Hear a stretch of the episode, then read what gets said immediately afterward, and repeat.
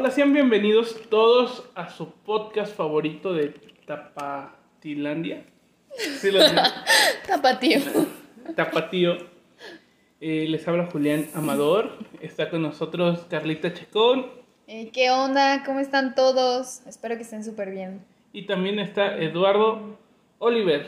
¿Qué onda? ¿Cómo están? Espero que estén Sí, muy bien. Se van a divertir un rato. Por primera vez en la vida, Julián pudo pronunciar el apellido de Oliver. Ya vamos de ganancia, ¿no? Ya, ya está correcto, ya, ya es algo, oye, no manches. Un saludo para toda la gente que nos está viendo en redes sociales. Ya hemos tenido dos o tres transmi- transmisiones, pero es porque pues, teníamos unos Tenemos fallas técnicas. Compramos una cámara de estas de filmación de cine, cabronas, entonces... Eh, y pues no, No, sabemos mucho de eso. La productora ahí se andaba peleando con la cámara. La verdad es que casi le pico un ojo a, a Julián, pero pues, Julián, suerte que estaban mis lentes y estaba así. pero pues ya se pudo, muchachos, ya se pudo, se logró, se hizo. ¿Cómo se sienten con el calorcito? Ya sé calorcito, ¿no? Pues, ¿No sienten bochorno? No, La señora. ¿a tu edad? No, No quisiera llegar a tu edad. no, pero es, es normal el calor, ¿no? Ahorita ya, ya regresó el calor, ¿no? Fíjate que yo soy team frío, o sea, no soy como esos team calor que, ay, me gusta el calor. Pero, pues lo aguanto. O sea, al final de cuentas, pues es el, el clima aquí de De Guadalajara. Guadalajara. Pues es que tienes que aguantarlo, no es como que, Que me pueda que digas, ay no, hay que hacer todo, mi clima nada más para mí, ¿no? Ey, que todo el año haga frío, porfa. Pues fíjate que yo no he sentido tanto calor. ¿Y eres team frío o team calor? Soy team frío, pero últimamente Como de que que, me han dolido, espera, es que a eso voy. De que pues me duelen las rodillas, me la duelen los pies. Y luego con esto de que pues se me bajaron las defensas por el COVID, pues me enfermo con cualquier cosita, cualquier frío me daba, o sea, me dolía la garganta. Muchas cosas así, entonces... Pues es que es la "Ay, edad, ¿no? Ya está señoreando. ¡Hola!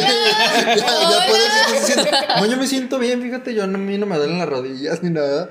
A mí sí me duelen las rodillas Ah, ¿Ves? Somos con el Team rodillas chuecas. Ya saben cuándo va a llover y todo. Ya. Ándale, haz de cuenta. Así. Y yo, ¿por qué no llueve? Del diario me duele. Yo soy team frío, la verdad. Pero pues amo el clima de Guadalajara porque cuando podíamos salir, pues podías ir a echarte tus copitas sin necesidad de llevarte una chamarra y estaba súper a gusto. Oye, aparte los raspados y todo ese tipo de cositas que en el tiempo de calor surgen y pues están Ay, deliciosos, bien ¿no? ricos. Sí. Hay unos en el expiatorio que se los recomiendo. Gente, si nos está escuchando de aquí de Guadalajara, enfrente del expiatorio, ah, se llaman Violeta o Patrocina, ¿no? Ah. Porfa. Y están Claro. bien ricos, utilizan mermeladas y frutas para hacer los raspados. Están bien pasados de las, se los recomiendo. Tendremos que ir a probarlos. Ayer después te vas por una marquesita que se ponen a las 5 de la tarde ahí en el... Uf, En las el marquesitas son lo mejor de la vida. y Está muy rico, se los recomiendo. Les recomiendo las marquesitas de Nutella con fresa y Filadelfia y queso de bola. Y Yo ensalada de No soy muy fan de eso, Y pero ensalada de fruta. aprovecho. y con todo. con todo, Y porfa. salsa de la que pica, Sí. dice. Todo en un bol, picado con churrumais y gomitas y... Ah, eso sí, sabe súper delicioso. Sí, Sí, tostilocos y todo ese tipo de Ah, cosas que tengan sí. chilito y limón y todo eso. Eso sí está bueno. las marquesitas a mí me gusta comerlas solo con ese queso, Con el queso de bola. con el queso de bola. Sí, también saben muy buenas. Pero bueno, aquí nos va a dar hambre, no inventen. ¡Ey, nos estamos antojando! ¿eh? Me, se me están antojando los tostilocos y cosas así.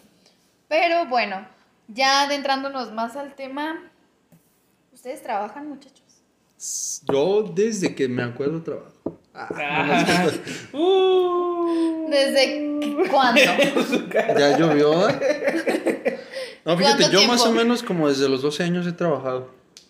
¿Desde los 12? Sí. ¿Cuál fue tu primer trabajo? Vendiendo fruta. ¿Con chilito y así? O... Sí, con chilito y limón. O, o de puesto ¿O de- fruta de puesto? No, de frutita picada en botecitos y eso. Este, había un amigo que era mi entrenador de fútbol. Eh, entonces, como no, a veces en las tardes no hacíamos nada, él andaba emprendiendo. Y me dijo, oye, pues voy a hacer esto, ¿no te gustaría ayudarme? Y pues yo por no estar en la casa y por no, Sí, no andar ahí, sí, sí me dijo, oye, pues vente y pues ahí te, te ayudo con algo, ¿no? Fue como mi primer trabajo Este, después fui, trabajé en una carpintería y cosas así. En Tonalá pues también hacíamos artesanías. Ujú. Y siempre pues desde pequeños nos gustaba como que ayudar en casa y era como una parte formacional en Tonalá. Entonces sí, pues tengo 18 años trabajando, entonces ya es, No manches. ya es algo. Por eso me veo más cansado en la Entonces, vida. entonces comenzaste a los 30 a trabajar. Más o menos, sí. Para sacar cuentas, ¿ah? 48. Más o menos así. ¿Tú trabajas, Carla? Yo ahorita no, o sea, ¿Sí sí, has trabajado pero alguna no. vez en tu vida? Claro que sí, ¿qué te Que pasa? no sea ayudándole a tus papás. Que Claro no sea que sí. haciendo videos en Mi TikTok. primer... no, no soy TikToker. Mi primer trabajo fue en un call center. ¿Sí? Sí, horrible, horrible. Horrible. Fatal, feo, es lo peor ¿Cuántos de años la tenías? vida. 18, acababa de cumplir 18. En, en verano, no, iba a cumplir 18 apenas porque yo soy de septiembre. Entonces en el verano fue cuando me metí a trabajar. Porque pues no tenía nada que hacer y dije, ah, pues, pues vamos viendo a ver qué, qué sale, ¿no? Entonces este, me metí a trabajar al call center. ¿Pu- ¿Puedes mencionar qué Y- call center o, o no puedes mencionarlo? Pues es que Pues no igual creo ya que ni- lo conozcan, la verdad. Pero para que lo recomiendas o no? Es que- No lo recomiendo. Ah, pues no, entonces para que la gente sepa. nada. Es que No. aquí en Guadalajara yo he conocido un sinfín de personas que han trabajado en call center. Yo trabajé una vez también en call center. Sí, ¿y qué tal? Horrible, horrible. Pero ¿y cómo se llama pues? Es que creo que es lo peor que puedes hacer en tu vida, trabajar en un call center. ¿Sí? ¿Alórica? No, era Domer. Doomer, se ah, no. Fíjate, yo No, tengo- vendíamos tarjetas de crédito, o sea, tarjetas de crédito de Ban Banamex por teléfono. O sea, era todo un caos, la verdad. Yo era de las que molestan a todos O sea, tú llamabas y... para llamar. Hola, mi nombre es Carla Chacón. Ajá. Te estoy ofreciendo la oportunidad de tu ¿Sí? vida. Ah, sí. Fíjate. Hice una tarjeta con tanta este límite de crédito como la ves, así, así, este. ¿Y si te compraron o no? Pues llegué a vender como unas. Dos. No, como unas 10. Sí vendí como unas 10. Pero ya después tuve como que un problema ahí con la supervisora de esa área. Porque resultaba que al muchacho que a ella le gustaba, a ese muchacho yo le gusté.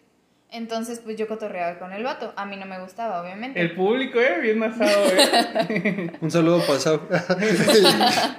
Y este, y pues yo solamente era su amiga, pero ella como que se enojó muchísimo y pues nada más estaba como que molestando, ¿sabes? Entonces yo me quejé con pues con recursos humanos y ya dijeron, bueno, te podemos cambiar de área, no hay ningún problema. Y dije, ah, bueno, y ya después yo ya no las vendía por teléfono, sino que yo les hacía las citas para que ellos fueran al banco. Entonces era como que mucho más fácil, pero tu meta era más alta, ¿sabes? Entonces, pues sí, era una friega. Y también ahí los supervisores no creas que eran muy buena onda. Bueno, solamente algunos, como dos de los cinco que había. Entonces, pues no, no. Pero, entonces ese es tu único trabajo. No, Es- ese fue mi primer trabajo. O sea, sí he trabajado. ¿Por qué crees que no trabajo? Porque eres tiktokera, ¿no? Yo no soy tiktokera, no, no, no. ¿Cómo estás en TikTok? Carla Chaco. Ah, entonces sí es tiktokera. Carla Chacón Síganme. 7, síganla. No tengo tiktoker. ¿Tienes, No, tengo TikToks. No, creo No, que no. solamente tengo uno. Hasta yo tengo más. Yo, Yo yo ni siquiera lo he descargado, güey. No lo Pero descargué, es que es súper adictivo. es una brecha. Súper sí. adictivo. Dices así como de, ay, nada más voy a ver dos TikToks y terminas dos horas ahí. Sí, yo me he dado que- cuenta de que estás así, de que yo llego del trabajo y dije, me voy a dormir, voy a ver unos TikToks y cuando veo dos de la mañana dije, ¿qué rayos? Es que luego he visto que a veces son videos como muy graciosos, entonces creo que por eso sí me llamaría la atención y Es se que me sí podría chido. adictivo. Sí está chido, pero sí es muy adictivo. O sea, y muchísimo. luego yo termino bien amargado. ¿Por ¿Por qué? Porque así comienzo a juzgar a los jóvenes de "No manches, de ta, ta, ta, ta, ta, ta". Y luego a mí me gusta mucho la comedia, entonces quiero ver cosas graciosas y, ah, Nalgona bailando, Nalgona bailando, Chichona bailando. Y yo, rayos, quiero ver a alguien diciendo una pendejada o algo. Pues es que son los que a ti te salen, porque a mí no me sale nadie bailando. A mí me salen, a mí me salen solamente de que diciendo bromas y así. Es que, es que es dependiendo los Es criterios de búsqueda, ¿no? Es el ajá. algoritmo. Es el algoritmo. Ya te ubica, güey. Ya dijeron a este, solamente le gustan las mujeres bailando. Y por eso no te salen Y, tonterías. y ya he estado desesperado porque digo, a veces sí me enojo y ya no quiero ver mujeres bailando. ¿Sabes cuál sería tu trabajo ese, güey? Sería un trabajo perfecto para ti. Ver mu- ¿Ver mujeres mujeres bailando. Pero ¿en qué Desarrollar algo así. ¿Cómo? Un algoritmo para Facebook. Para personas como tú que busquen mujeres bailando.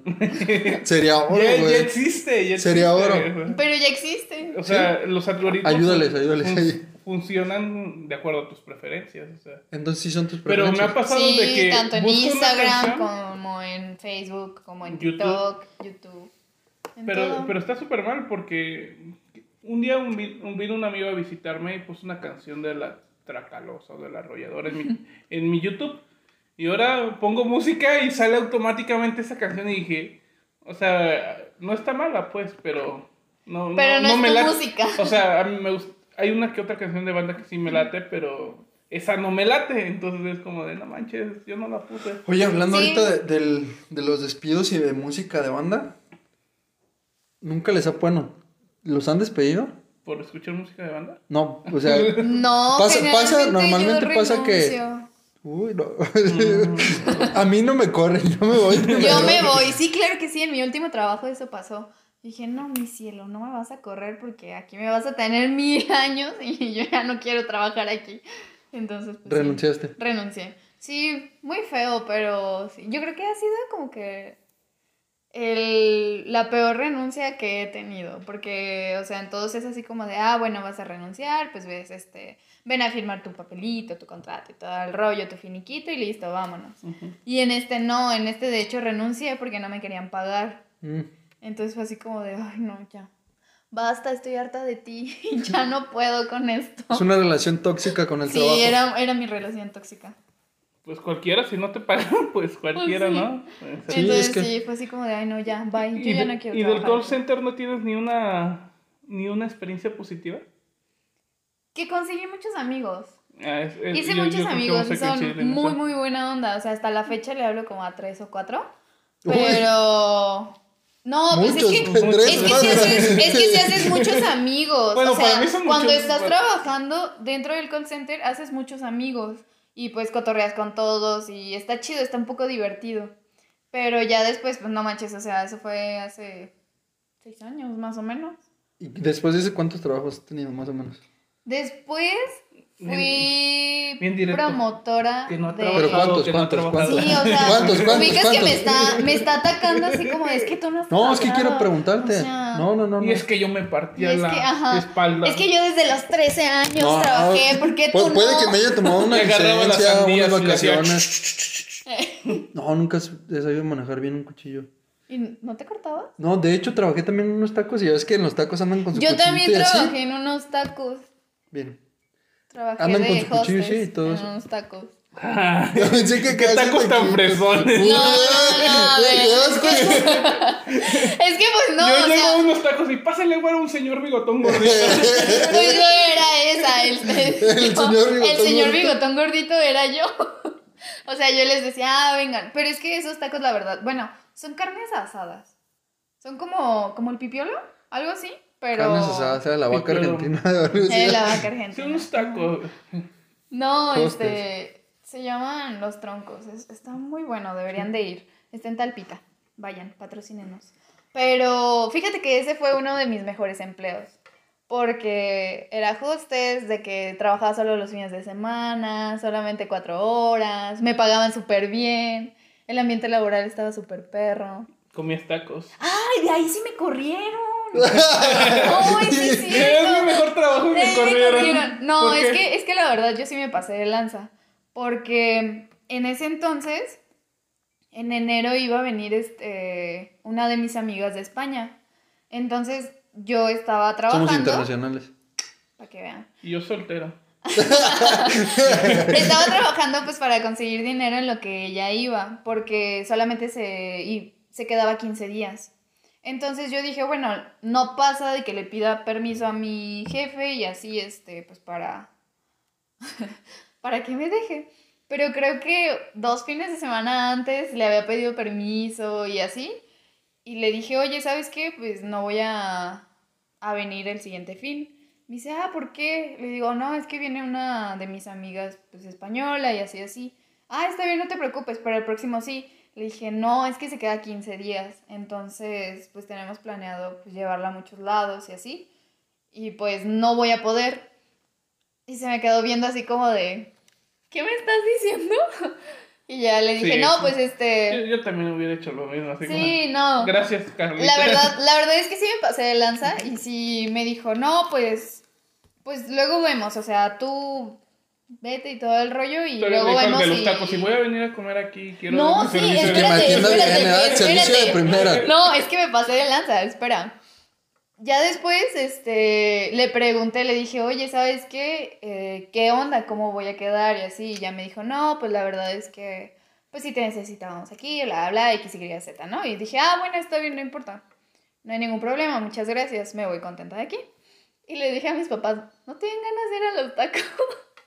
No, pues que sí. Y fuimos a comer el día en que me dijo, ¿sabes qué? Ya no. o sea, el día que me corrió, fuimos a comer ahí. Y se me quedaron viendo así como de, ¿qué haces aquí? Sí, Y ya, fue, de Comiendo, azúcar. Comiendo. No, pero es que, o sea, Comiendo, claro. puedo entender la parte de ella en la que a lo mejor ella sintió que la relación laboral quedó bien. y, Sí, o sea, no había nada de sí. malo. Pero puede que hay, hay gente que a lo mejor se lo toma muy a pecho y al verla ahí dijeron, "Ah, oye, este se está burlando, ¿no? Nosotros sí. Y Carlita, dos con todo. Sí. Y Y yo, ya, me traes ¿con lo todo? de siempre, por favor, pero ahora sí me lo cobras. No, pero sí, la verdad es que ya después, este, ah, pues le dije, oye, ¿sabes qué? Pues una disculpa, así, así. Y después como que me volvieron a hablar para trabajar, pero creo que yo estaba haciendo mis prácticas, o no me acuerdo qué estaba haciendo. Le dije, no, ¿sabes qué? No, pues no, no puedo. Y ya, pues como también ahí trabajaban unos de mis amigos, pues dijeron, no, pues ni modo. Pero sí fue uno de mis mejores trabajos, la verdad. El peor lo catalogaría ¿El call center? el call center. Es que trabajar en un call center sí Es está es feo. Es, es que, por ejemplo, yo tengo amigos, es que más o menos es un dicho que dice así, ¿no? Que cada quien habla según le va en la feria. Ajá. Yo tengo amigos que han trabajado en call center y dicen, no manches, está bien padre. O sea, que porque el- como que les gusta, ¿no? Sí, y también bien, es dependiendo la, la actividad del, del call center. Porque, por ejemplo, hay unos que nada más dan como soporte, que nada más es estar como contestando, y hay alguien que sí tiene que vender. Ujú. Y es muy... Si vender en físico, imagínate Es vender vía difícil, telefónica, sí, claro. es muchísimo más difícil. Pero yo, yo sí tengo así como que mucha intriga contigo, güey. Si has trabajado así, o sea, tú administras, pero has trabajado así como Pero para alguien más que no sea trabajo. tu familia. Yo, yo he trabajado para instituciones Ah, eso, públicas, he trabajado para entes privados, para particulares. Sí, he tenido un chingo de trabajos.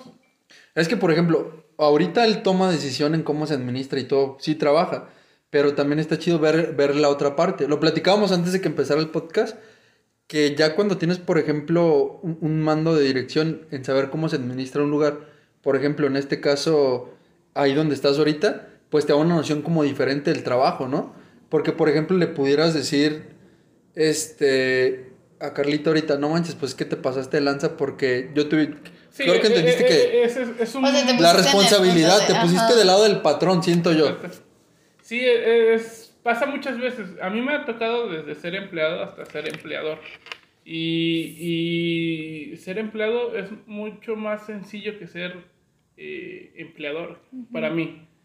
Porque siendo empleador lidias con conseguir, eh, conseguir personal, hacer las estrategias de trabajo, eh, eh, resolver ciertos problemas hasta personales, ¿no? Hasta tienes que, que meterte en el papel de la persona que estás contratando y, y muchas cosas al momento de ser empleador.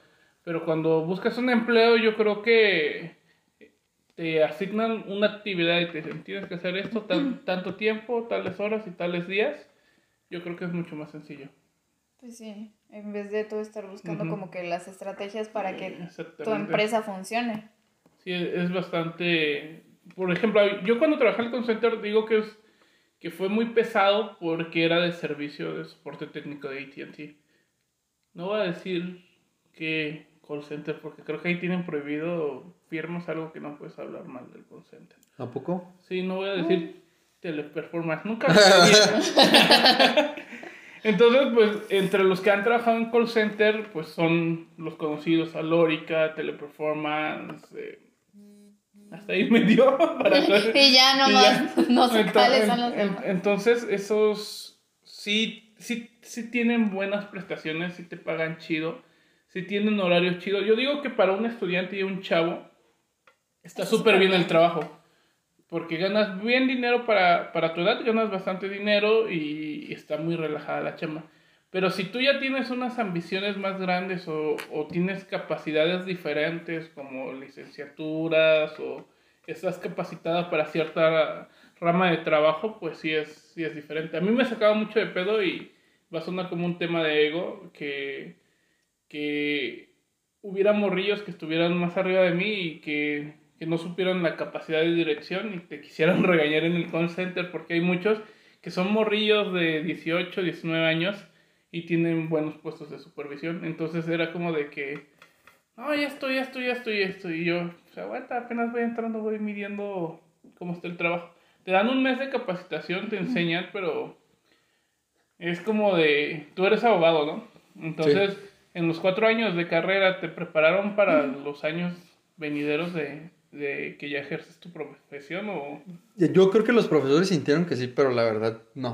O sea, ya en la realidad a veces te llega y es un choque de realidad, Sí. porque creo que lo platicamos en algún momento. Yo cuando salgo mi licenciatura, pues me toca salir del empleo en el que estaba y dije, la voy a romper. Y dije, voy al mundo laboral, traigo todas estas herramientas y voy con todo, ¿no? Y luego, pum, Desde que estás armando tu currículum y todo eso, llegas en el- que por ejemplo ves y lo, lo empiezas a armar y ¿qué tienes? No, pues tengo un diplomado en hacer dulces y tengo un diplomado en esto. Y tú dices, ah, pues ya se ve bonito. Pero lo empiezas a, empiezas a hacer un versus contra quien está compitiendo contigo por una posición y ves que trae maestría, ves que domina dos idiomas, ves que trae un diplomado, ves que se está formando como coaching personal y profesional. Y dices, no manches, o sea, le voy a competir con mis dos diplomados que traigo así de dos horas cada uno, o de 20 horas cada uno, De a esta 20 persona minutos que te las daban en el... en el CUD, ¿verdad? Saludos. Entonces, sí, sí es como es, es- esas capacidades sí te empiezan a delimitar para ciertos empleos. Y digo el golpe de realidad porque no sé si se les ha pasado a muchos que cuando terminas la facultad, creo que hay un, un pequeño problema en la generación. Es que el tema del inglés los ha detenido sobre todo mucho para titularse. Y creo que también los procesos burocráticos de las personas que ahorita se quieren eh, titular los han detenido mucho para Sí. acceder a un buen empleo. Uy, Porque, por ejemplo, en, en nuestra carrera, nuestra profesión, si eres pasante de derecho, te quieren pagar mil pesos a la semana. Y, o sea, ni siquiera a veces te alcanza No. para el transporte, para un lonche o Espérate, eso. aunque no seas pasante, o sea, aunque seas abogado auxiliar, te pagan 1.300 pesos a la semana. Es lo que gana un cocinero en unas salitas, váyanse a trabajar a las... Y ganan más. Y es- sí, Sí, no, no sé si... exacto. No, es que te das cuenta tú de la realidad Y y empiezas a buscar este trabajo tras trabajo tras trabajo y luego dices, bueno, a ver, este, ya tengo una licenciatura, tengo mis diplomados ahí y me quieren pagar pues mil pesos. No, un- o sea, sí está, sí está canijo, ¿no? Pero ya después dices, bueno, voy a aspirar a un puesto diferente, vámonos a, pues, a un puesto más alto, pero ya te piden más cosas que pues no tienes por tu edad, ¿sabes? Fíjate. Entonces dices, no, pues, A mí hay un caso ¿qué curioso. hago entonces? A mí hay un caso curioso así como tú dices, ¿qué hago, no? Porque, por un lado dices, te piden experiencia. Sí, experiencia como de tres años y como no de tres te años dar y no te quieren dar. Y si no Claro, agarras sí. es- ese trabajo de 1300, puede que no generes experiencia. Sí. Porque casi en todos lados eso es lo que te piden. Pero también pones en la balanza trabajar tres años de 1300 a la semana, pues como que no sale, ¿no? No, y deja tú de eso, dices, bueno, está bien, este, para mis cosas y pues para poquito más, sí te alcanza.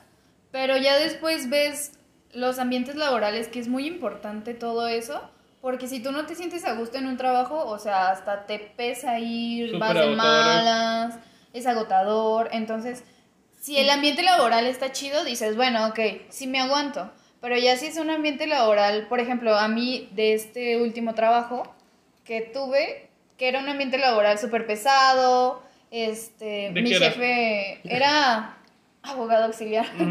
Era abogado auxiliar, pero haz de cuenta de que yo me quedaba en Guadalajara y mi jefe se iba a Vallarta. según eso solamente se iba los fines de semana y no sé qué. Pero hace cuenta que él me quería tener de que 24/7 al pendiente de su trabajo, o sea, del trabajo, ¿sabes? De que yo salía... 1300. Ajá, No. yo salía ¿Cómo? a las 5, cinco y media, ¿no? Se supone que mi horario estaba de nueve y media a cinco y media. Y ya, pues todo tranqui, ¿no? Pero a veces eran las cinco y media y me ponía a hacer cosas, ¿no? Y yo decía, bueno, está bien. Pues lo voy a hacer, o sea, no importa, porque si lo dejo, pues mañana se me va a acumular y se me va a el, el acumular problema más. no es trabajar, sino que le echen a No, la cazuela, y, y- ¿no? y Sí, te- y tocaste yo un tema muy importante, el de Yo los dije- horarios. Ahorita lo vamos Yo a dije, pues súper bien, ¿no? Lo hago, no hay ningún problema. Y había días que salía hasta las 7 de la noche, siete y media, y así. Yo decía, bueno, X. Bien. Está bien, pues ya, ya me tocará mi, mis bonos, ¿no? Mi Estoy ascenso. haciendo mis pinitos. Ajá, estoy, estoy trabajando Sí, para es que, que me den más eso, y para que pues crezca, ¿no? Pero ya después de que mi jefe me empezó a rebajar dinero y a hacer, o sea, por cualquier cosita me quería quitar dinero, ya no me pagaba de que la gasolina, ya no me pagaba los, este, los estacionamientos, porque yo tenía que estar de un lado a otro. Entonces yo le decía, oye, ¿sabes qué? Pues está, necesito pues dinero para esto. Ay, págalo y te transfiero, ¿no? Y a veces lo pagaba o se le olvidaba o me transfería dos o tres días después. Y como y qué pena como andar de- cobrando, ¿no? Ajá. Y yo decía, bueno, X. Pero ya después, o sea, fue también un ambiente súper pesado porque yo trabajaba para un hombre que era súper machista. Porque eso también es una cosa súper fea, porque haz de cuenta de que pues yo estuve trabajando con él y todo el rollo y me dijo, bueno, te voy a contratar a un ayudante, ¿no? Para que él vaya y haga unos trámites. Dije, va, está bien. Y él era un hombre. Entonces, este, pues básicamente le daba mayores preferencias y más bonos y dinero a él que a mí que yo le llevaba pues toda su, su empresa o su pues su trabajo y no me quería dar más o a veces me bajaba y yo así como de ay yo ya no puedo contigo porque le estás dando más a él si él no está trabajando lo mismo, si él no está haciendo eso. Y que básicamente yo le sacaba toda la chamba al vato. Porque me desesperaba mucho. Pero sí tenías ese control de demostrar, de decir, ¿sabes qué? Yo fui sí, el- claro, el, que sí, hice claro, esto, ¿no? sí. Porque eso es una parte importante en los trabajos. Sí, y sí eso lo es- tenía, pero la pues, gente no. que nos escucha no hagan el trabajo y esperen que el jefe adivine que, Que lo tú lo hiciste hicieron, tú, o ¿no? sea, Porque va a que se llegar alguien más cuenta. vivo que no hizo nada y yo Y lo se hice. lo va a adjudicar, Se ¿no? lo va a adjudicar y pues ahí está el problema. Sí, ¿no? básicamente, pues es que se cuenta que yo tenía que estar con él 24/7 diciéndole, ¿sabes qué? Estoy haciendo esto y así, así, pasó esto, eh, me regresaron este documento o cosas así. Le tenía que estar rindiendo cuentas, entonces yo estaba todo el día en el celular y pues platicando con él, él pues haciendo otras cosas, no sé la verdad ni qué hacía, si se iba de vacaciones o si no, pero pues es jefe, ¿no? Él sabrá lo que hace. Pero tenía que estar haciendo todo eso, entonces yo le decía, ¿sabes qué? Es que tu muchacho así y así no está haciendo, o sea, lo mandé y tuve que ir yo, o sea, tuve que dejar de lado mis cosas porque necesitaba urgentemente eso. Y este chavo no lo supo hacer o no lo hizo o, o X cosa. Y ya me decía así como de, ay, pues ayúdalo, ¿no? Ayúdalo, pues para que salga. Y yo decía, bueno, sí está bien, lo voy a ayudar porque pues necesito que salga esa chamba para yo poder seguir la mía, ¿no? Para avanzar. Pero pues no, ya después el vato resultó que estaba hablando de que mal de mí, que yo lo trataba súper mal y no sé qué, bla, bla, bla, y que yo le caía súper gorda. Y dije, uy, no. O sea, todavía que te estoy ayudando en tu trabajo, te están pagando más, o sea, y todo el rollo. Dije, no, yo ya no puedo con este trabajo, me voy. Me voy. Me voy, mis cielas. No, fíjate que a mí no me han tocado trabajos así tan tóxicos, este, en los que haya como un clima laboral malo. Pero sí me han tocado empleos, por ejemplo, uno de los últimos que tuve, en el que pasó más o menos eso que tú dices, y por eso recalco esta parte, de que tienes como un horario de, de entrada, y por ejemplo, sabes que sales a las cinco y media, pero a veces a las cinco y media te marcaban y te daban pendientes que tenías que terminarlos antes de irte y te ibas a las siete y media, nueve y media. Yo tenía un Sí, trabajo claro. que trabajaba para un ente público y trabajaba los fines de semana, trabajaba sábados y a veces sábados y domingos, trabajaba de lunes a viernes. Que la verdad no era muy pesado, pero el tiempo era lo que a mí me, me, me inmolaba, vaya, trabajar de lunes a domingo.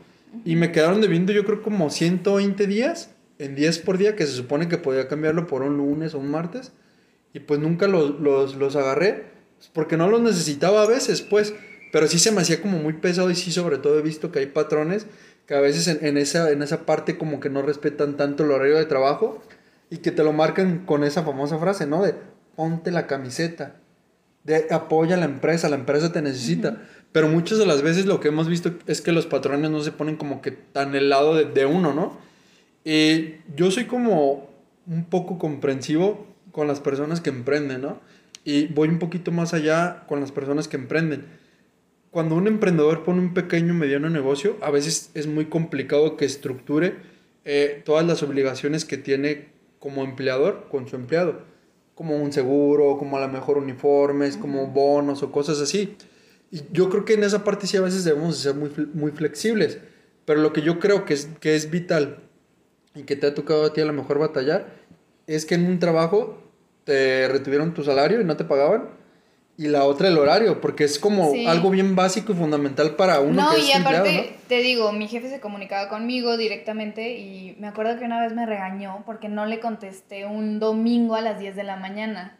O sea, y me súper regañó de que, oye, tienes que estar al pendiente del teléfono. Si no vas a estar al pendiente del teléfono, ¿sabes qué? Porque yo tenía un teléfono de la empresa. Mejor dámelo y no sé qué. Yo le dije, a ver, espérate, me tardé tres horas en contestarte. En un domingo que, o sea, yo no me levanto temprano, ¿sabes? O sea, ningún día. No me gusta levantarme A mí temprano. tampoco me gusta levantarme temprano. Entonces, y trabajo este- muchas horas. Sí, entonces, de que yo me quedé de, ay, pues, ¿sabes en la madrugada, Pues te voy a dar... de qué trabajo. Debemos hacer promoción a tu... Eh, Al bueno, un, les va un 2 por 1 en... Estación Juárez Bar Juan 2 por 1 Paguen, paguen. Hay que reactivar la economía en Jalisco y de los pequeños No, sí, banda. sí. Este, No, pero déjame Chelas terminar- 2 por 1 déjame terminar en la estación. Juárez. Termina tu historia, Yo perdóname. sí, yo sí quiero esa promo. ¿Y la ves? En Estación sé si que Juárez. terminemos y no... Este, no. Entonces se enojó súper cañón de que porque no le contesté en un domingo y de que me quitó el celular, ¿no? Y le dije, ay, pues ten, tú contéstalo los, los fines de semana. Y ya después fue así como de, ay, no, bueno, ten. Ya vi que yo tampoco puedo contestarlo. Y yo así como de, entonces, ¿de qué te enojas? O sea, ¿sabes? Y así cositas de que Ah, no le gente que no contestaba y cosas así que dije, ay, no, es no que eso puedo. es bien complicado. No puedo yo con Y, esto. y, y hay varios aspectos que también los empleados deben entender. Yo, yo lo he visto porque les he, he sido empleado y he sido empleador. Entonces, como empleado a veces no entiendes ciertas cosas del empleador, ¿no? Y como un aspecto de que yo no entendía cuando yo era empleado era de que a veces es, es muy difícil armar un equipo de trabajo, ¿no? Y tú piensas que eres indispensable, pero la realidad es que no. Es que atrás de ti hay 30 personas que quieren y te- tienen la ambición de trabajar.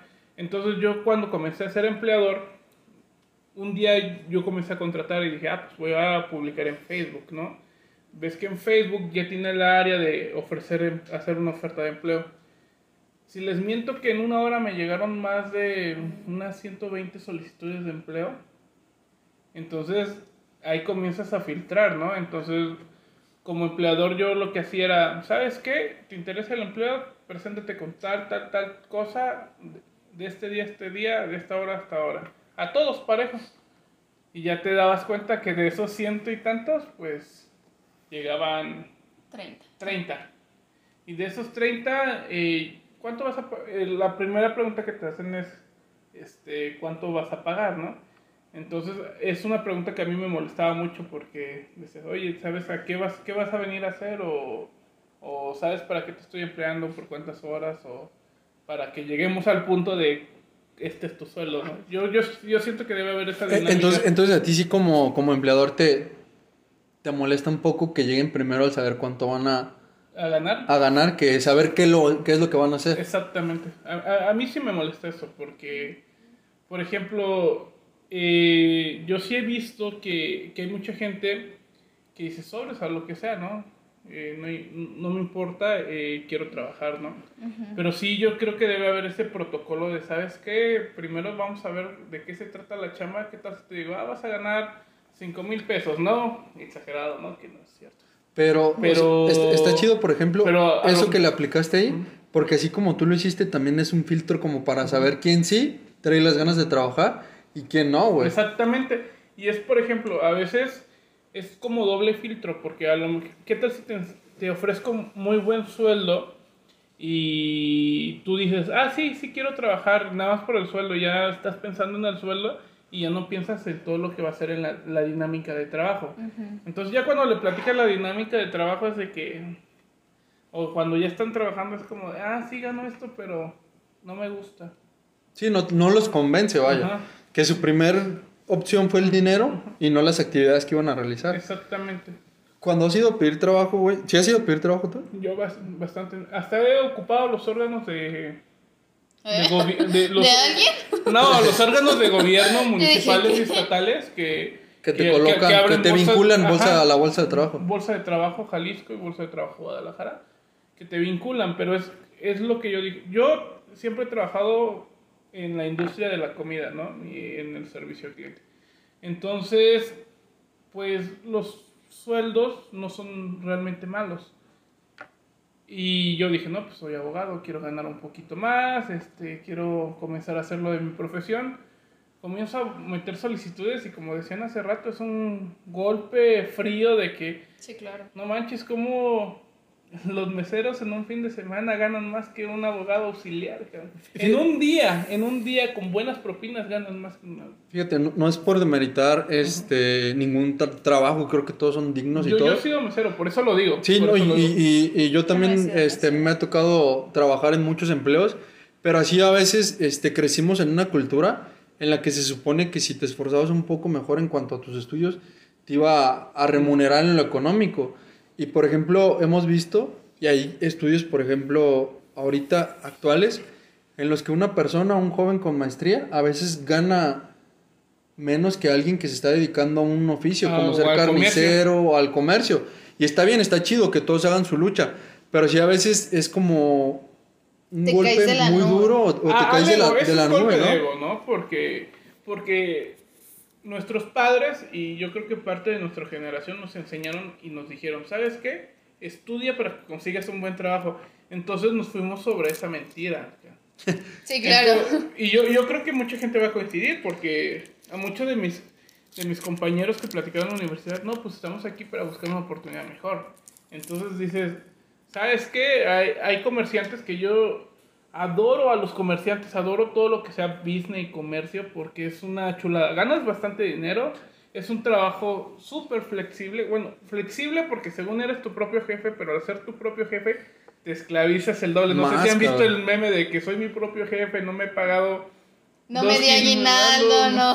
No me di mis bonos, no. Pero Sí, sí claro. tienes la oportunidad de tomar tus propias decisiones. Porque a veces en las empresas pasa de que tú tienes muy buenas ideas que a lo mejor le va a hacer muy bien a, la- a las empresas y la gente no, no toma tu opinión en cuenta. Entonces, eso sí es algo muy, muy duro para un empleado. A mí me ha tocado muchas veces que amigas me han dicho, ah, ¿sabes qué? Yo trabajo en una empresa de diseño y se me ocurrió esta idea. Y es como de, ah, no me la tomaron en cuenta. Ah, yo tengo una amiga que es chef y se fue a trabajar a Dubai eh, en, en cocinas de alta cocina.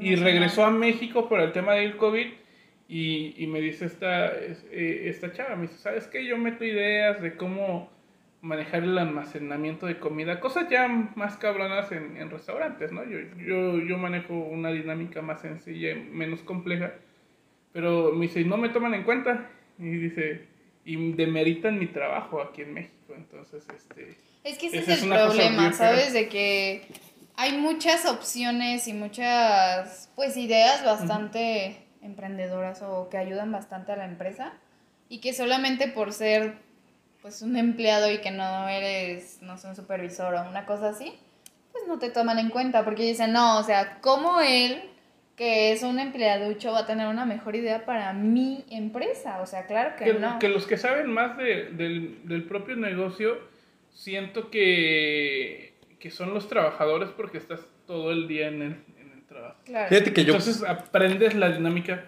Que eh, como rápido, en, mi, en el bar que yo administro hay unas escaleras para subir.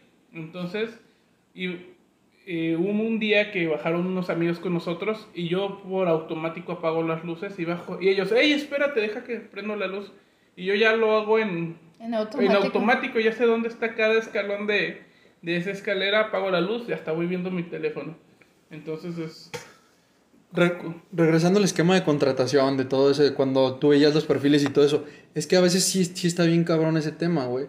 Porque muchas de las veces la misma gente se despide sola o renuncia, porque a veces te vas por el tema del dinero y no tanto por el tema de qué actividades vas a realizar.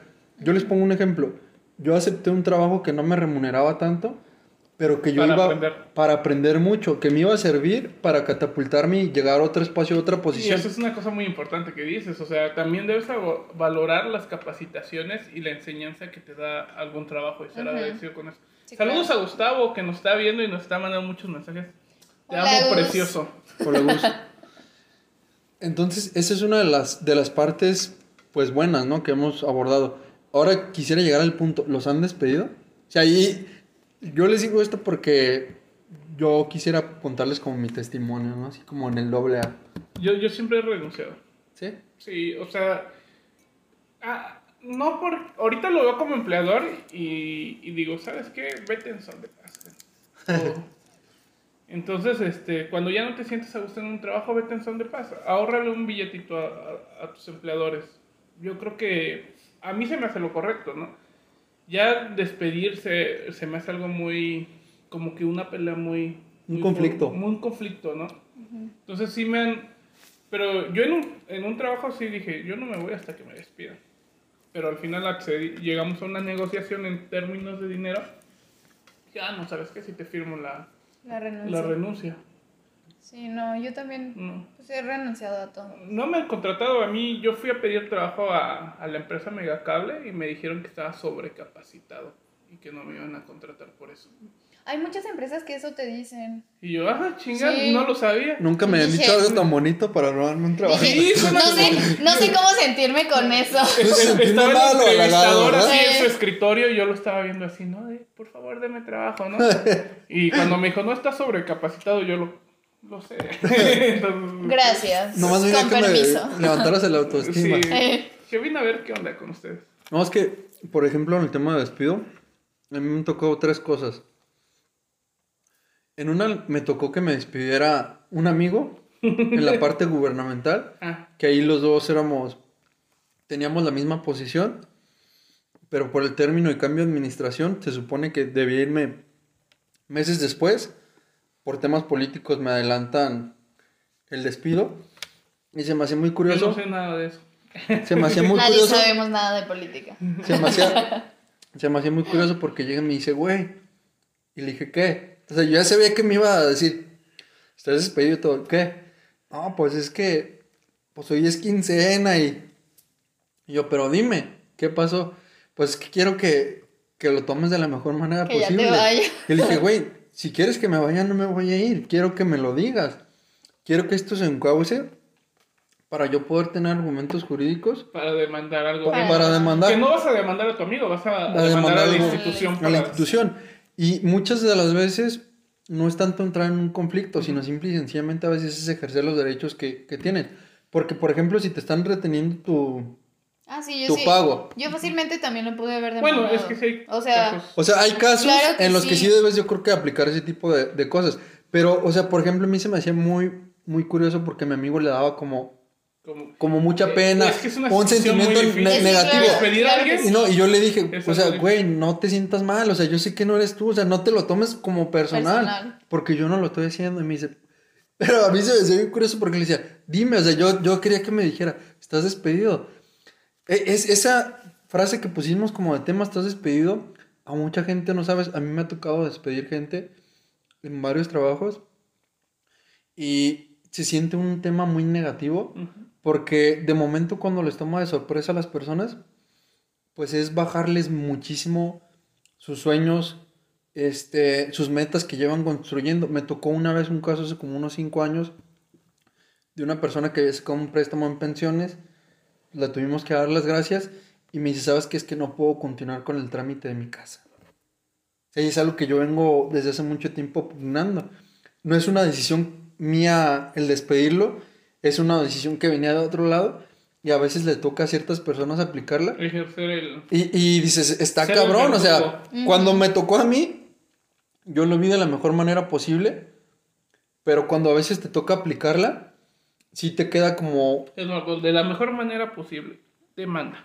Te voy a demandar porque me despediste Pero injustificadamente. de la mejor manera posible. No, y es que, por ejemplo, no sé si han visto ahorita en Facebook, hay muchísimos grupos en donde hay varios abogados o hay gente que hace preguntas. A mí me llama mucho la atención, por ahí si lo ven. Se llama Despido Injustificado. Y hay un- una persona que administra este grupo que ha estado poniendo unas preguntas por la noche dice, vamos a hacer transmisión de cómo despedir a alguien y que se vaya en los mejores términos. O cómo despedir a personas que están embarazadas. Y mucha gente como que se molesta.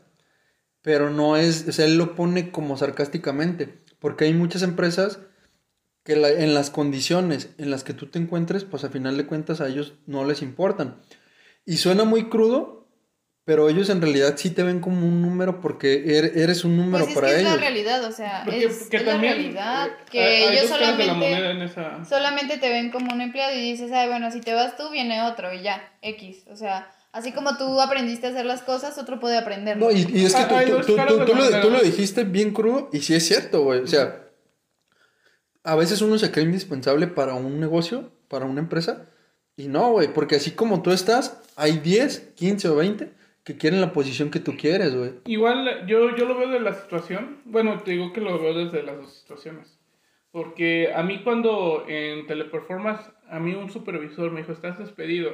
Y al momento que me querían eh, dar mi, mi dinero... firmar tu renuncia. Ajá, me, luego aquí dice renuncia. Luego yo no renuncié, a mí me corrieron y yo no te voy a firmar nada. Y, y pues se me hizo injusto, pero también eh, veo que hay muchas empresas locales que, que se esfuerzan mucho y que apoyan mucho a sus trabajadores y que hay trabajadores que son vividores del, del ejercicio de entrar a un trabajo unos meses y hacer que los despidan para quitarle dinero a los patrones. Que esa es también una realidad y, y muchos de eh, restauranteros, eh, personas que tienen bares, tiendas de ropa o cualquiera que sea empleador pequeño en, en lo local, te va a decir, ¿sabes que hay mucha gente que se dedica de- a estafar a los patrones? No, y, En y ese punto. yo te puedo decir que en el ejercicio de la profesión sí he visto muchísima gente que se dedica a eso, güey. Y está bien cabrón. Y por ejemplo, yo hablaba de, de ese aspecto de las personas que, que van emprendiendo, que tienen un pequeño, mediano negocio. Y está bien cabrón porque, por ejemplo, a veces tú, tú te pones en la, del- la camiseta del empleo y dices, no, pues quiero seguro y quiero esto y quiero esto. Y, o sea, te pones y ves que el negocio pues apenas va creciendo y a veces ni siquiera hay ganancias, güey. O sea, el emprendedor le está poniendo hasta de su bolsa porque el negocio vaya creciendo. Y a veces uno como empleado, güey, no, no se pone a ver y dice, no, No, pues no. es que sí, sí sale. Y yo como que sí hay. En el Y tema está del bien COVID cabrón, güey. porque hay muchas empresas que se dedicaron no a generar capital, sino se dedicaron a no quebrar y a mantener a, a los empleados, y- empleados. Y, des- indispensables. O sea, cuando yo lo veo, cuando administras un negocio y, y eres totalmente solvente y tienes buena capitalización, tienes la oportunidad, no sé, por ejemplo, cuando me dijo Carla que, un host- que era hostess. Entonces te das lo, si tienes, por ejemplo, un restaurante, te das la oportunidad de tener un host eh, o una host, a un barman, a un sommelier, tres, cuatro meseros, un chef, dos cocineros, eh, un lavalosa, que, que, que es todo en la estructura de un restaurante o de un bar, ¿no? Pero en este tiempo de COVID sí los restaurantes redujeron a la mitad o al 40% su personal.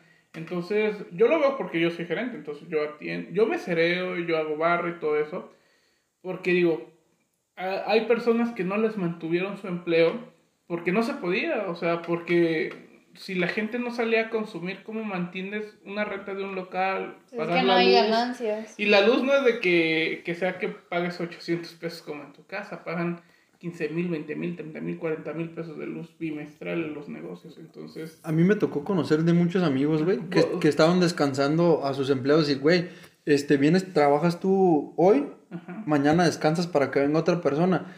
Y a mí se me hacía bien chingón, güey, esa parte de que estaban haciendo la lucha lo- los, los, Exactamente. los emprendedores junto con sus empleados, güey, por no quebrar. Y se me hacía bien chingón una frase que por ahí vi, güey, que decía que estaban descansando para que tuvieran a dónde regresar, güey.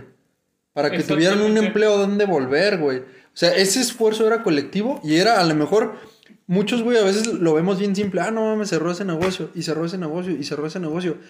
Pero si vemos, güey, que la base del comercio es la que mueve toda la economía, en la que todos estamos bien. Si se mueve el mueve, comercio, los comerciantes es todos lo los demás estamos país, bien. ¿Cuántos, genera, ¿Cuántos empleos no genera los comercios locales en, en Jalisco y en el país? cabrón? Muchísimo. Hasta los que son los puestos de tacos generan uno o dos empleos.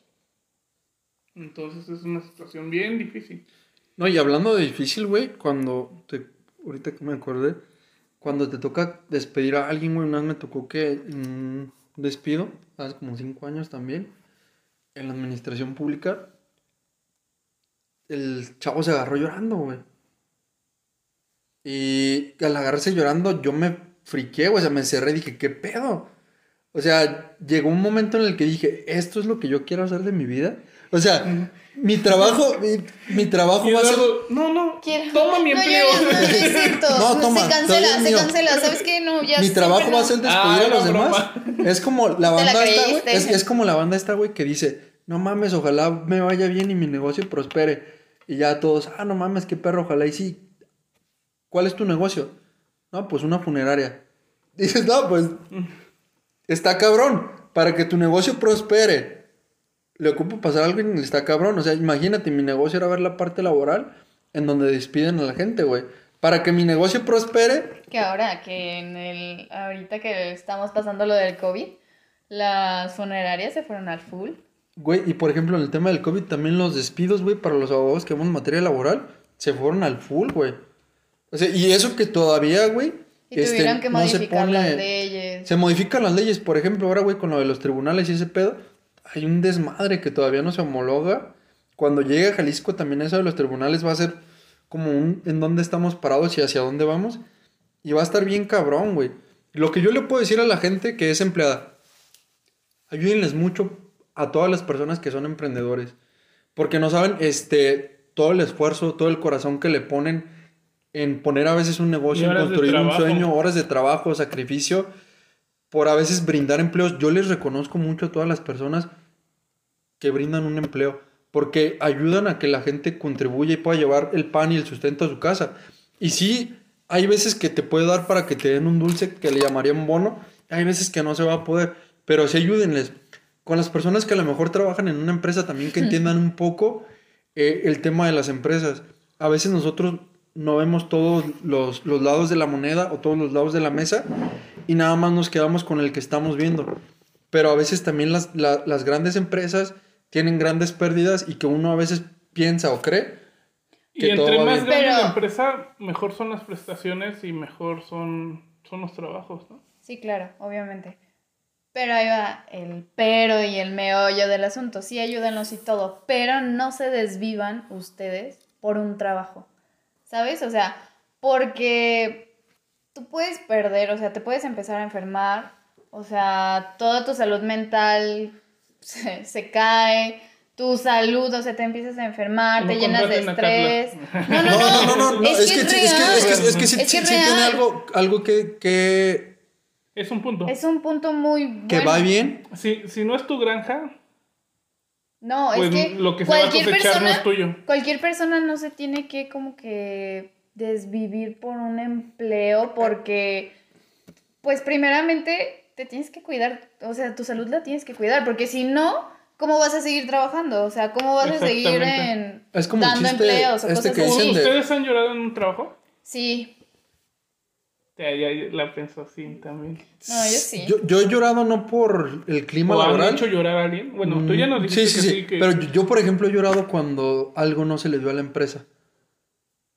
O sea, yo lloré por todo lo que... per- No, no porque perdiera yo, yo güey. creo que no hablas de empresas, sino de institución ya sé, política. ajá, sí. No, yo lloré por todo lo que no se le dio a la empresa porque era un contrato muy grande. Ese contrato iba a hacer que la empresa se ampliara. O sea, eran 20 personas. El contrato, al final de cuentas, no, no pasó. No lo vieron como la mayor oferta. esa ampliación iba a hacer que contrataran otras 30 personas.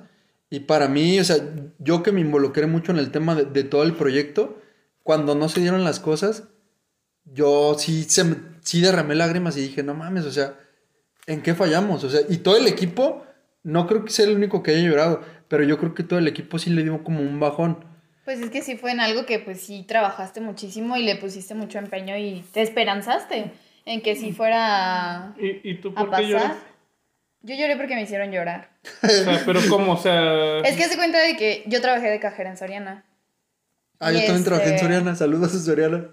Y a veces Es- has tenido sí varios trabajos y tú diciendo que es... Pues Sí, es que es nada que- más es que decía... yo no sé, es que yo no sé Yo nada más he no. trabajado una vez. No, no, dije que la primera vez. Ah, ok. La primera vez que trabajé, pues sí, o sea, déjame terminar y ¿Tres? ya vas a ver. Yo trabajé en No, Soriana, la verdad que es que de sí mi he papá. trabajado. Sí he trabajado en varios lados. Pero bueno, trabajé en ese Soriana y haz de cuenta de que yo estaba muy enferma de la garganta. A eso voy con los de las enfermedades. Estaba muy enferma de la garganta y todo el rollo. Y yo, yo sabía que yo a la supervisora yo no le caía bien. Ese Es es, que- el pedo que yo tengo. ¿Sabes yo no sé He notado no patrón. bien si yo soy He notado un patrón en, linda. en- en tu, en tu historial laboral. Que siempre tienes... Tengo problemas, sí, claro. Yo, yo, yo, yo podría Sí. decir por qué. Pero Por temo que sea un comentario misógino. no, no. Las mujeres en un... Porque yo lo he visto. Porque, yo ojo, paréntesis, personal- va a ser un comentario machista. O sea, lo, lo anuncio... Alerta, alerta de spoiler. Alerta de machismo. Alerta o sea, de spoiler. estos yo ya no puedo con ellos. No, no, yo No, no. lo- lo yo no comparto su opinión. No, pero- Bueno, bueno. A ver, no bueno, dilo, diciendo- dilo, No, pues. no creo que sea mi Dilo. opinión. De antemano. De antemano una disculpa. Si no les parece mi opinión. Si no, ah, Pero sí me he dado cuenta que cuando hay dos mujeres sí la rivalidad es muy, muy fuerte entre ellas. Pero, por ejemplo, yo no siento como una rivalidad hacia esas personas. Por ejemplo. Pero con que una la tenga, Pero, ajá, Es exacto. que, es que eso es bien, Ese- bien ese es el- complicado. o sea, es sí, sí es bien cierto y complicado Eso lo que dijo malo. Carla. Que muchas veces en los empleos, o sea, uno va y cumple su función y cree que todo está chévere. Pero, hay, hay luego, alguien ajá, como que te, tiene, que te, que te tiene idea, no sé si a lo mejor por cómo llegas, con la que llegas, o porque en el poco o mucho tiempo que tú tienes das mejores resultados que esa persona Y y, te ven mal, güey. Está cabrón porque al final a veces ni siquiera sabes que le caes mal a una persona y sí pasa, güey. Y por ejemplo, ahorita en el tema de, de las mujeres en los empleos y todo eso, pues en, en mi casa, pues yo crecí en el matriarcado. Eh, mamá era la, la jefa de la familia y todo este cotorreo. yo también. Y por ejemplo, en donde he trabajado y donde me he desarrollado profesionalmente, siempre he tenido jefa. O sea, siempre he tenido como que una jefa, una coordinadora que me marca como que una pauta. Y yo sí, sí puedo decir de la diferencia en el cómo trabaja un hombre y una mujer, sí me he encontrado con una gran diferencia.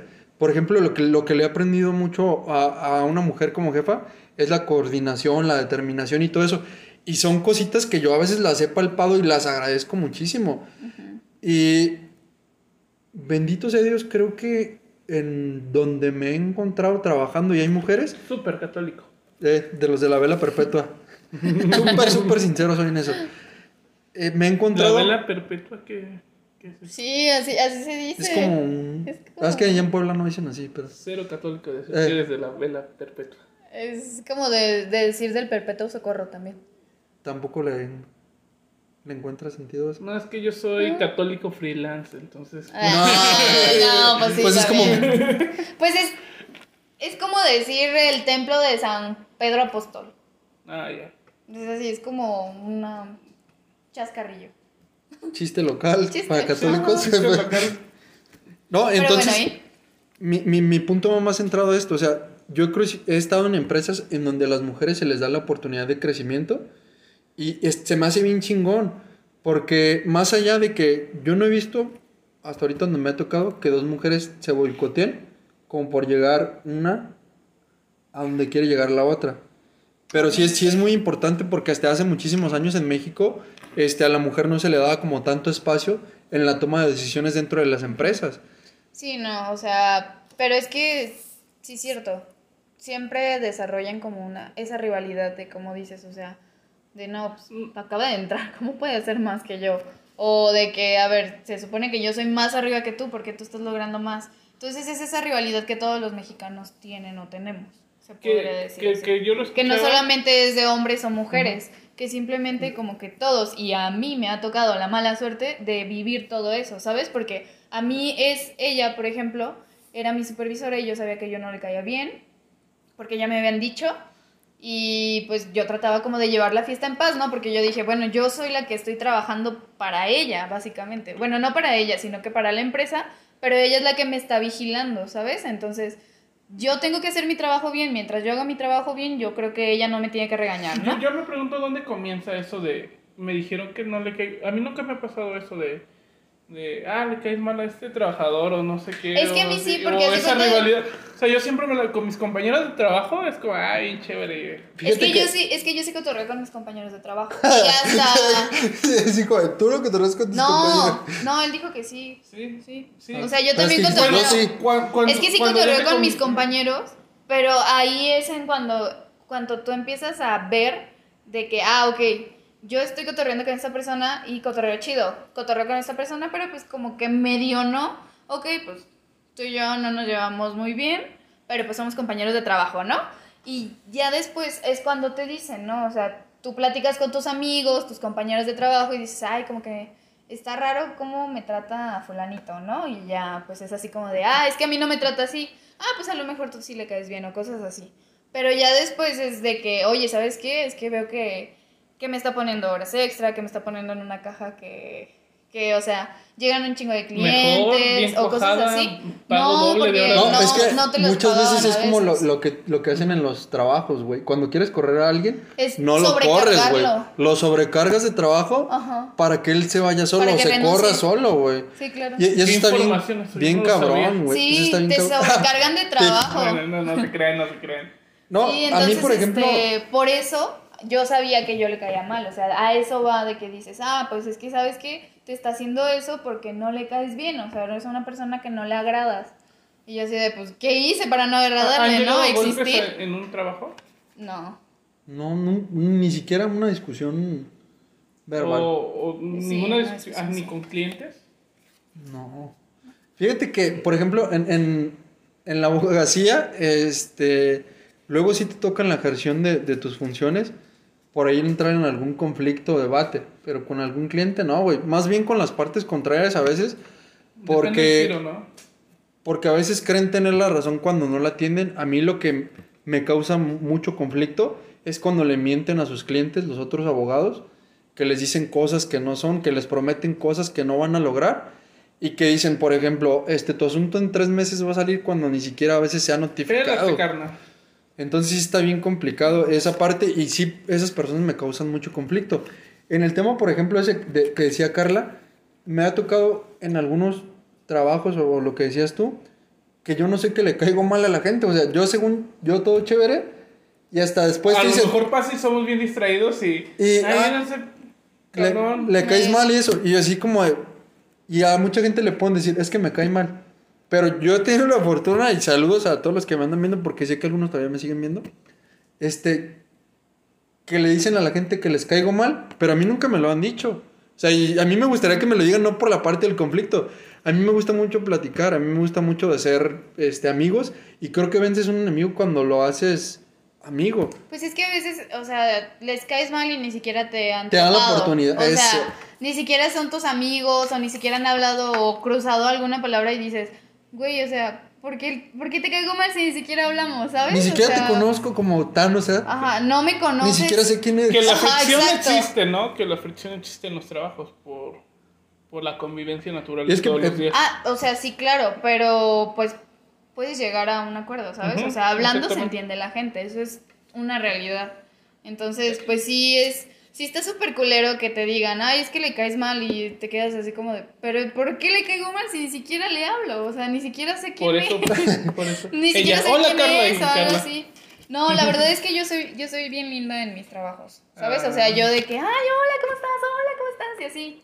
Y soy bien cotorra, la neta. Me han regañado muchas veces por, por estar hablando. Eso sí, pero, pero te digo, o sea, yo pues hago amigos y, y así, y las personas que yo veo que no entablo una conversación chida o que, o que se nota que no les caes bien, pues dices, bueno, pues nada más te saludo y así, para no incomodarte a ti, ni incomodarme a mí, ni llegar a un conflicto, diferente. ¿sabes? No, y aparte que, o sea, nunca le vas a caer bien a todos, güey. Y dicen Exacto, no eres que el que es amigo, el que es amigo de todos no es amigo de nadie.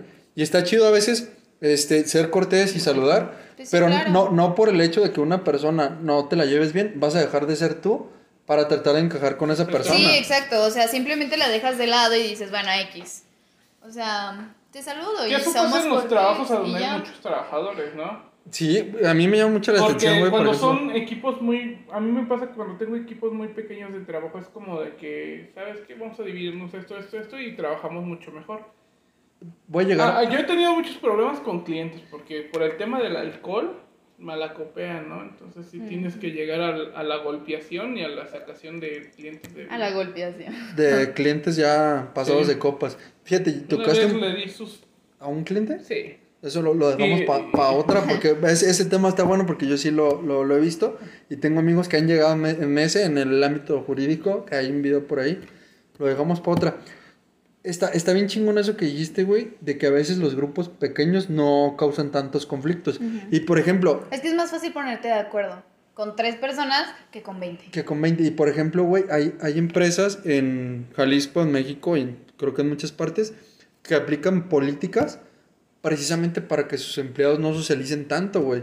Porque luego pasa el pinche tema de la novela, güey. O sea, no, no sé si. El tema de la Sí. novela, ¿cuál es, güey? Que se hace el pinche triángulo amoroso en tus equipos de trabajo. Y si tu equipo de trabajo era bueno por el triángulo amoroso, viene y te rompe todo el esquema de trabajo, güey. Hay dos situaciones, o, o se enamoran y ya no están trabajando por estar en mielados, o se enojan y ya no quieren trabajar juntos, ¿no? Ujú. A, a- a mí en, en cierta empresa sí me, cuando fui jefe, sí me prohibían salir con los empleados. Y era de, eh, de- sí. eh, de que tú siempre eres bien amable y bien buena onda de, vámonos, vamos a echar una chela después. Y yo, no, gracias, es que ando ya bien cansado y todo. Pero era por tema de que sabes que no puedes salir con ellos. Porque no, puede, no puedes perder ese estatus de, De liderazgo, de esa liderazgo, jerarquía. de jefe o de, o- o de respeto. Porque hay trabajos en los que tienes que ser líder y porque hay personas que entienden la figura del liderazgo y también hay trabajos a donde tienes que ser jefe. Entonces, e- es, es una cosa bien compleja porque que yo, yo he platicado con pocas personas y surgió de una pregunta de un empleado.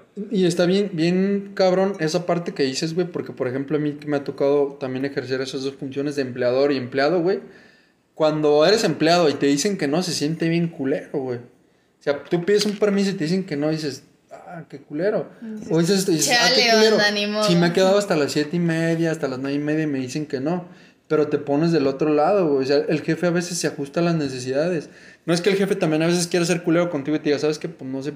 No por esto. Es que a veces no se puede, güey. Y siempre uno como persona, güey, te tomas más a pecho las veces que te dicen que no por todas las veces que te ayudaron. Sí, pero pues de todas maneras, o sea, a lo que yo iba, ya centrándonos un poquito más en, en ese rollo, es que hay algunas veces que las personas se mueren, literalmente, por trabajar. O sea, En empresas, maquilas que Sí. están sumando todo eso. no, deja todo eso. En Te por- enfermas, el estrés, el estrés es muy malo, es malísimo. Y que- la mayoría, la mayoría de las personas se estresa. O sea, nos estresamos. Un trabajo a veces nos estresa, llega a estresarnos. Entonces, a lo que yo iba de que no te desvivas, es que literalmente no te quites la vida. Por, pero por el también trabajo. como elegir un O trabajo. sea, No, y es que, por O sea, y si ejemplo, no te si- si es sientes a gusto, pues ta- exactamente eso es lo vámonos, que dice Carla. ¿sabes? Si, si el trabajo te hace sentir mierda, ya no trabajas ahí. Busca, busca otro que te prueba y prueba y prueba y vas a, Porque vas a como- encontrar un lugar a donde te sientas. Es como dicen, trabajar en un baile. lugar que te gusta y que te apasiona, no trabajas. O sea, No, porque dices, esto es lo que Sí, me, llegas me con encanta. y, ah, no. Me encanta. Y es donde pues, toman importancia estas frases bien. millennials, güey, que dicen, güey, este, si algo no te gusta, suéltalo. Si no estás a gusto con tu pareja, déjala. Si tu trabajo no Pues te es es reconforta, renuncia. O sea, siempre yo creo también e- ese tipo de cosas, que si algo no te mueve, no tienes por qué seguir así. Y por ejemplo, eh, entendiendo lo que tú querías decir, es como el chiste que dice una estandupera que está muy famosa ahorita, la India Yuridia, que Ah, llega, buenísima. llega por ahí a una presentación con un güey y están güey fumo y fumo cigarros y que le dice, no, pues es que la empresa tiene problemas por esto, esto, esto, esto, esto y esto. Y dice, ah, no mames, pues yo creo este va a ser el dueño o el gerente porque se preocupa por todos los pedos. Y dice, ¿qué puesto tiene usted? Y dice, no, pues soy el, el barrendero, soy el analista, soy el esto. O sea, no son problemas que a veces, güey, son por los que se tiene que preocupar, güey. O sea, hay gente, güey, que a veces no desayuna por cumplir en el trabajo, güey. No come por cumplir en el trabajo. Yo, yo soy de esas O sea, a veces no, no puede dormir y te bien, güey, dañas tu por salud, cumplir en el trabajo. Y, Y, eso no tu está salud bien. se demerita bien machín y no está chingón, güey.